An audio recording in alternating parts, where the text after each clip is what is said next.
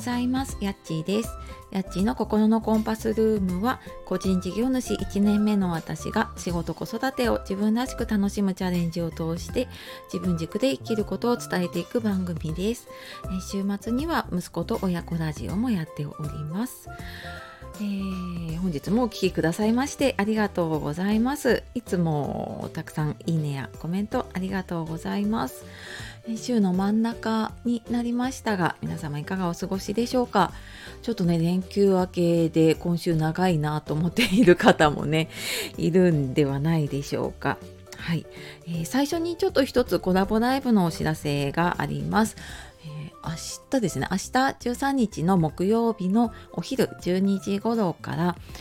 整理収納アドバイザーのともみさんと、私の方のチャンネルで家族も暮らしやすくなる片付けの話っていうことで、コラボライブをしたいと思っております。ともみさんにね、まあ私がちょっと自分自身も困っている 片付けのことを、ちょっと相談しながら、実際のね、片付けどういうふうにやるかっていうのをちょっと具体的にね、お聞きできるかと思うので、えー、ご興味ありましたらぜひぜひあの気軽にあ興味なくてもね気軽に遊びに来てください。はいで、えー、今日はですねあの前回そのともみさんとのコラボライブで、えーと、就活とかねその老後の話をした時にもちょっと質問が出ていたんですけれど親にエンディングノートを書いてもらうにはどうしたらいいかっていう話をねちょっとしようかなと思います。あの自分もね年を取ってるんですけどやっぱり親も年を取ってくると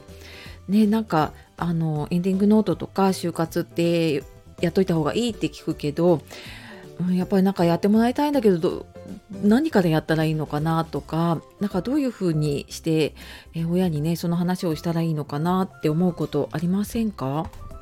ね、そういう悩みとかねある方も多いんじゃないかなと思います。私もよくあのエンディングノートの講座やっててそういう質問をねいただくことがあります。であのそうだな解決するには人それぞれだしね価値観もそれぞれなので、うんまあ、一般一般論とか、まあ、私の考え、ね、個人的な考えとか活動していく中で、え感じていることとしてはうん結論というかは子供がねその一緒に考えてあげるとかサポートをするとかきっかけ作りをするとかそういうところをちょっと手伝ってあげるっていうのが必要かなっていうふうに思っています。でじゃあ具体的にねあの子供側として何をやったらいいかこれあの順番でね今度自分の就活も回ってくるのでねあの多分ちょっと考えておくとあの自分の時にもね役立つんじゃないかなと思います。で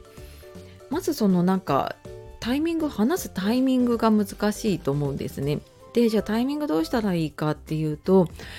あのいきなりね深刻に エンディングノート書いてほしいんだけどって言ったらそれはやっぱりあの書かないって言われちゃうんですよね。なのでなんか普段からちょっとその就活とかエンディングノートとかっていうことにあのアンテナを立てておくと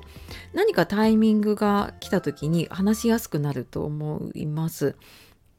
でやっぱり親の世代になると周りの人の法事だったりとかあ、まあ、不幸があったりとかねあとちょっと体調を崩して誰々さんが入院したとかあとその親自身の体調の変化とかね実際にま入院したりっていうことも出てくると思います。でそういう時にちょっとタイミングを見てなんかあのいざという時のためにねあののことをちょっと聞いておくっていうのが一番入りやすいかなと思います。でやっぱりあの取っかかりというかね入り口で聞きやすいのは例えば急に入院した時に何が必要とかその必要になるものがどこにあるのかっていうのを聞いてみるとすごく聞きやすいかなと思います。なんかそのエンディングノートってどうしてもね死を連想させてしまうのでちょっと気分を悪くしちゃうと思うんですよいくら親だとしてもね。なのでなんかその入院って誰でもありえるなって思いやすいと思うのでなんかその時にまあ実際にやっぱりね入院費払うのにじゃああのどこににね口座があるのかどこにお金があるのかとか保険はどうなってるのかなとか何か引き落とされてるもの結構新聞取ってる方とかもいたりとかするとねあそれ止めなきゃとかいろいろ出てくると思うのでそういうのをちょっと聞きながら書いておくとあの切り出しやすくなりますねでそこから話広げていきやすくなると思います。であのそうだな私なんかエンディングノートをねやってて思うのがそのエンディングノート書くことっていうよりはそのプロセスがねすごく大事かなっていうふうに思ってるんですね。ん、なのでその何て言うのかな親自身が今まで生きてきたその中でどんな生き方を子供に残したいのかとかね親がうーん何かこの子供に残しておきたいものと引き継いでいきたいものっていうものを逆になんか元気なうちにね親に聞いておく一緒に話してみるっていうのがうんすごく大事だなと思うんです。でただなんかやっぱり親の人生も60年70年80年ってなってくるとそこをなかなか振り返ってももう何が大事かとか何を残したいのかっていうのなかなか整理ができないのでその整理をするツールとしてエンディングノートにこう書き出していったりとかねあの書くのが大変であればあの聞きながらね逆になんか子供が一緒に書いてあげるとかでもいいと思うんですけれどもそういうなんか整理をするのにツールとしてエンディングノートをね使うってやっていくとあのなんか自然と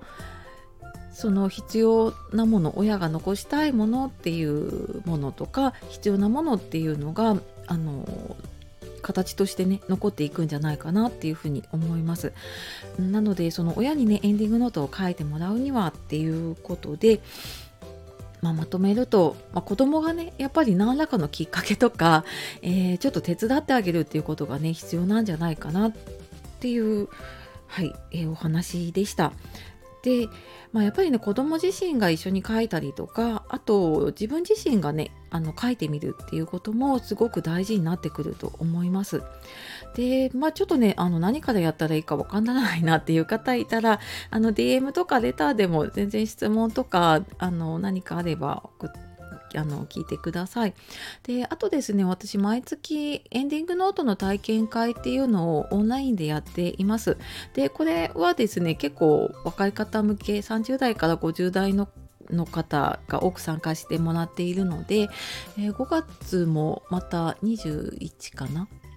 とかにやるので、えー、こちらも概要欄の方にリンク貼っておくのでちょっとなんか気になるなっていう方で似て合う方いたらね是非是非あの見てみてください。はい。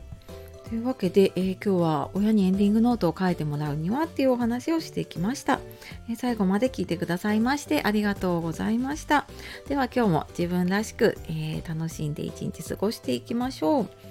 ではまた次の配信でお会いしましょう。さようなら、またね